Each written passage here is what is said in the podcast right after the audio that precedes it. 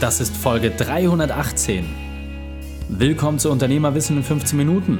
Mein Name ist Raik Hane, Profisportler und Unternehmensberater. Jede Woche bekommst du von mir eine sofort anwendbare Trainingseinheit, damit du als Unternehmer noch besser wirst. Danke, dass du Zeit mit mir verbringst. Lass uns mit dem Training beginnen. In der heutigen Folge geht es um die Macht der Worte. Welche drei wichtigen Punkte kannst du zum heutigen Training mitnehmen? Erstens, warum du oft überlegen bist. Zweitens, weshalb es wichtig ist, Verantwortung zu zeigen. Und drittens, wieso Worte dein bestes Werkzeug sind. Du kennst sicher jemanden, für den diese Folge unglaublich wertvoll ist. Teile sie mit ihm und hilf anderen Unternehmern, ihre Herausforderung zu überwinden. Der Link ist reikane.de slash 318. Bevor wir gleich in die Folge starten, habe ich noch eine persönliche Empfehlung für dich. Diesmal eine eigene Sache. Es ist wieder soweit. Der nächste Unternehmerwissen Deep Dive steht an. 30 handverlesene Unternehmer, ein hochkarätiger Mentorenkreis und ein intensives Format erwarten dich. Keine Theorie, nur Praxis. Direkter und schonungsloser Austausch. Eine geschlossene Gruppe mit nur einem Ziel. Umsetzen wie ein Profisportler. Am 20.02.2020 findet in Hamburg unser Deep Dive statt. Wir haben für dich Umsetzungsraketen und Profisportler organisiert, die dir Schritt für Schritt mitgeben, wie du als Unternehmer den Profisportler an dir entfasst. Du willst mit dabei sein? Gehe auf unternehmerwissen.online. Es sind nur 30 Plätze, daher heißt es extrem schnell sein. Geh auf unternehmerwissen.online. Hallo und schön, dass du wieder dabei bist. Ich habe eine sehr intensive Frage für dich und deswegen achte jetzt genau auf meine Worte. Wie überzeugend bist du? Als Unternehmer bist du rhetorisch extrem versiert. Du hast Verhandlungsgeschick, du hast rhetorische Finesse, du weißt mit Worten umzugehen. Doch das ist Fluch und Segen zugleich. Du hast damit eine Verantwortung. Und dieser Folge möchte ich dafür sensibilisieren, auf diese Themen zu achten und vor allem auch zu überprüfen, wie verantwortungsvoll gehst du mit diesem Thema um. Ich gehe davon aus, dass du als Zuhörer die Filmreihe von Star Wars kennst. Du weißt, es geht um Gut und Böse, die gute Seite der Macht, die dunkle Seite der Macht. Jeder hat das schon mal gehört. Und genau so, finde ich, sollte man auch das Thema Rhetorik beachten. Es gibt genügend rhetorische Systeme, mit denen man auch manipulativ arbeiten kann. Ja? Und ohne da jetzt verschiedene Konzepte zu nennen, ich denke, jeder von uns ist mit der einen oder anderen Art schon mal in Berührung gekommen. Mit der Art von Rhetorik, die ihn überzeugt hat, obwohl er überhaupt nicht überzeugt werden wollte. Was ich eher als die dunkle Seite der Macht äh, bezeichnen würde. Oder wo jemand dir einfach geholfen hat, sinnvoll und angenehm eine Entscheidung zu treffen, die sowieso längst überfällig war. Was ich eher als das Positive betrachten würde. Die Frage ist doch einfach, wenn du das mal bei dir vergleichst. Und als Unternehmer kannst du gar nicht anders, als sehr weit oben zu stehen. Mit deinem rhetorischen Vermögen, mit diesem Werkzeugkasten, mit diesem Wortschatz, den du aufgebaut hast. Und wenn du diesen einsetzt in verschiedenen Situationen, fällt es dir häufig einfacher, deinen Willen auch durchzusetzen. Doch wie gehst du damit um? Bist du dir auch der Gefahr bewusst, dass die Worte grundsätzlich natürlich auch falsch genutzt werden können? Spielst du regelmäßig deinen Vorteil aus? In welchen Situationen ertappst du dich dabei, dass du jemandem rhetorisch überlegen bist und ihn buchstäblich an die Wand drängst und dafür sorgst, dass du deinen Vorteil umgesetzt bekommst, aber dass vielleicht sogar dein Gegenüber daraus einen Nachteil hat?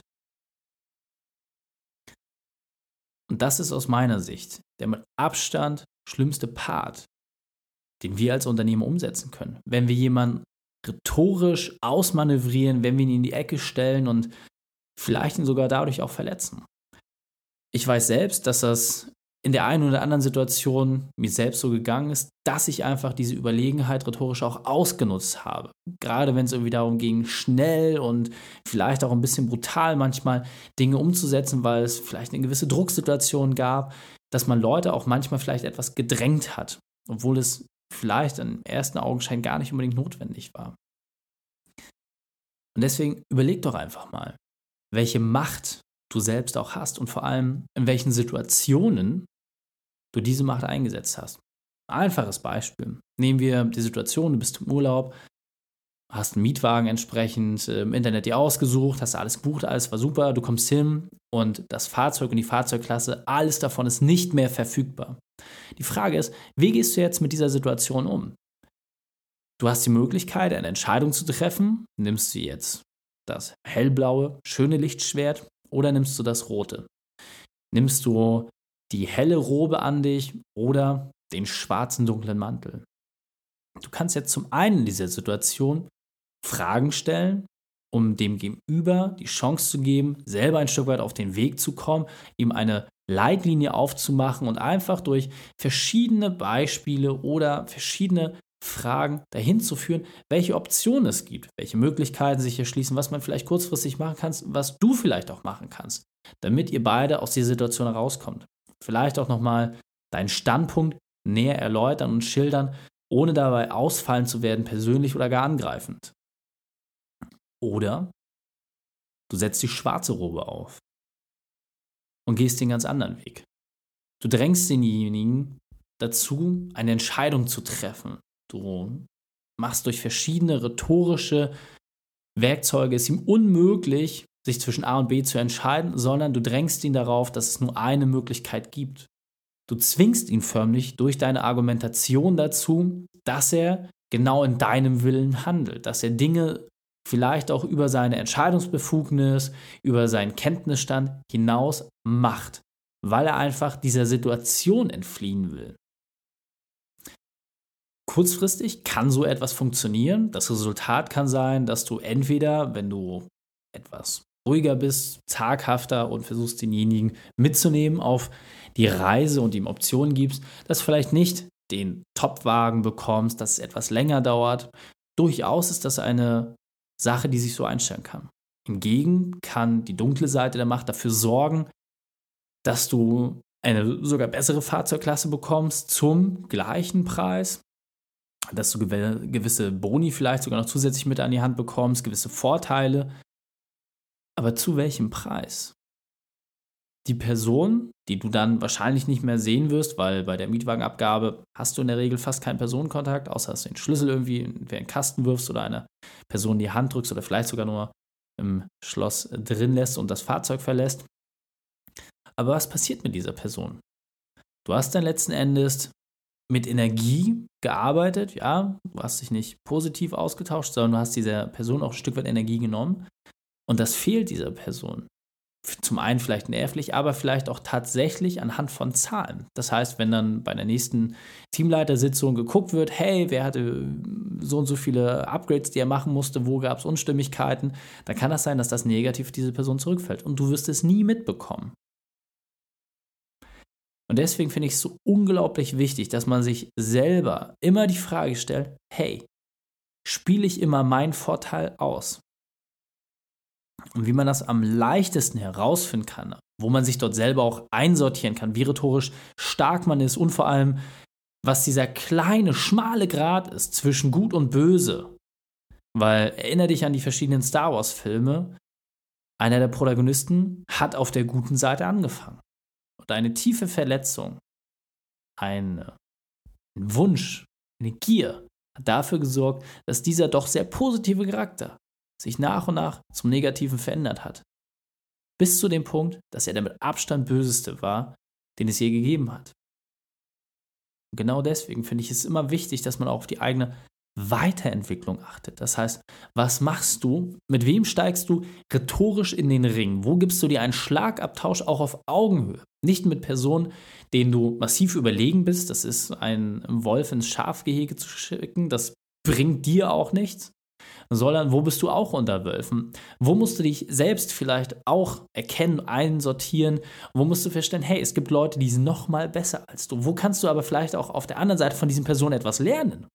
Und wo entlarvst du vielleicht auch genau diesen schmalen Grat zwischen gut und böse? Dieser Punkt ist mir besonders wichtig, deswegen möchte ich noch einmal verdeutlichen. Ein schönes Sprichwort, das ich mal kennengelernt habe, lautet: Worte sind wie Messer. Nur an der richtigen Seite angefasst sind sie ein nützliches Werkzeug. Und ein weiteres lautet, der Unterschied zwischen dem richtigen und dem beinahe richtigen Wort ist derselbe Unterschied wie der zwischen einem Glühwürmchen und einem Blitz. Und daraus leitet sich für mich eine Sache ab. Nutze deine Kraft, nutze deine Energie, wenn es notwendig ist, aber übe dich vor allem in Zurückhaltung, wenn du deutlich überlegen bist. Und jetzt weiter im Text.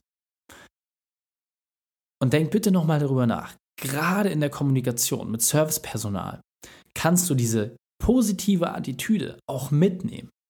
Das heißt, aktives Zuhören, wertschätzende Argumente oder grundsätzlich eine wertschätzende Haltung Personen gegenüber sorgt dafür, dass du wieder mehr positive Energie für dich bekommst.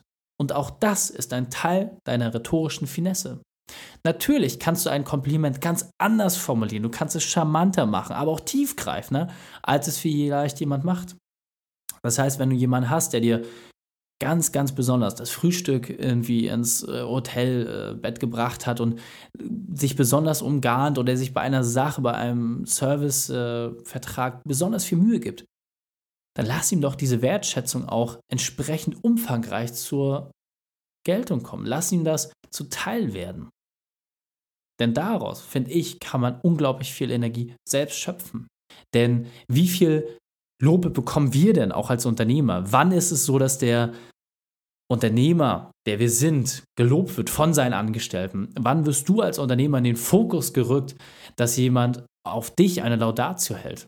Das passiert eigentlich fast nie. Und das ist auch gar nicht notwendig. Dafür sind wir nicht angetreten. Wir sind nicht dafür da, dass wir auf der Bühne ganz vorne stehen und dass alle zu uns aufblicken und uns Lobpreisen und uns wie Cäsar behandeln. Das war nicht der Deal. Aber nichtdestotrotz ist es schön, die Wertschätzung zu bekommen. Und weißt du, wie du genau diese Wertschätzung bekommst? Wenn du selbst als Vorbild vorangehst.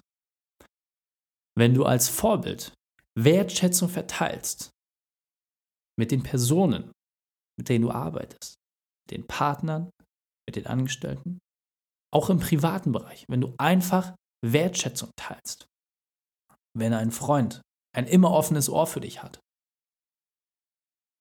wie viel Überwindung kostet es dich, dort auch mal Wertschätzung zu teilen, zu sagen, hey, das fand ich richtig klasse, vielen, vielen Dank dafür.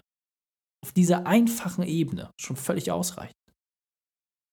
Und deswegen ist mir unglaublich wichtig, dass du dir im Klaren darüber wirst, du hast diesen sprachlichen Vorteil. Das ist einfach so. Das ist dir als Unternehmer nun mal mitgegeben, dass der Grund dafür, dass du als Unternehmer erfolgreich bist, ist, dass du mit Worten einfach gut umgehen kannst. Und deswegen musst du diese Fähigkeiten auch entsprechend dosieren. Und das heißt nicht, dass du jetzt jeden Lobpreis und wertschätzt wie verrückt, weil auch das kostet dich selbst sehr, sehr viel Energie. Gar nicht notwendig. Was aber notwendig ist, dass du Situationen erkennst, dass du dir klar machst, wann ein Lob auch mal wirklich ausgesprochen werden muss. Und gerade wenn es sich vielleicht unangenehm anfühlt, weil es in einer Gruppe ist, in einer Situation, wo du sagst, ja, ich weiß nicht so genau, wie das jetzt ankommt, dann tust doch einfach mal. Und genauso, wenn du Kritik äußern musst, weil es einfach nicht anders geht, dann überlege immer, auf welche Art und Weise machst du das entsprechend? Gehst du jetzt wirklich rein und sagst, hey, bis hierhin und nicht weiter und brennst ein komplettes Feuerwerk ab? Oder versuchst du es argumentativ und mit entsprechenden Fragen so zu lösen, dass beide Seiten ihr Gesicht wahren können? Und deswegen habe ich eine Bitte an dich. Denk immer daran, auf welcher Seite der Macht du gerade stehst und denk wirklich auch darüber nach. Es gibt immer zwei Laserschwerter, die an deiner Hüfte montiert sind. Das hellblaue Positive für die gute Seite und das tiefrote für die dunkle Seite. Und in jeder Situation, in der du in einen Grenzbereich reinkommst, kannst du die Entscheidung treffen, wie du entsprechend damit umgehst. Fassen wir die drei wichtigsten Punkte also noch einmal zusammen. Erstens, nutze deine Überlegenheit nur sehr gezielt.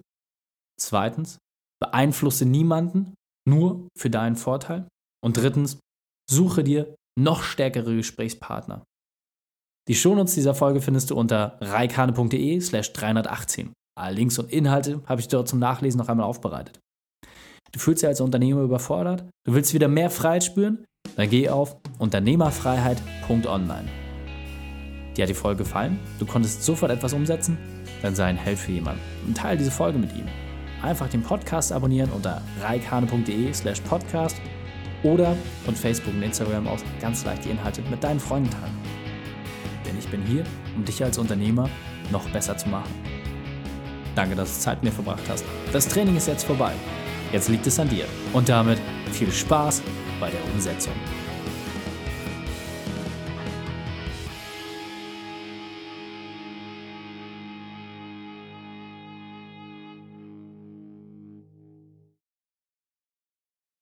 Und wenn du Ideen wie diese für dein Unternehmen auch umsetzen möchtest und auch 10 Stunden pro Woche weniger arbeiten, dann buche deinen Termin für ein kostenfreies Erstgespräch. Dann sprechen wir gemeinsam und schauen, mit welcher Methode wir dich am schnellsten voranbekommen. Geh einfach auf reikane.de slash Austausch und buche dein kostenloses Erstgespräch. Einfach eintragen und dann sprechen wir schon bald persönlich miteinander. reikane.de slash Austausch.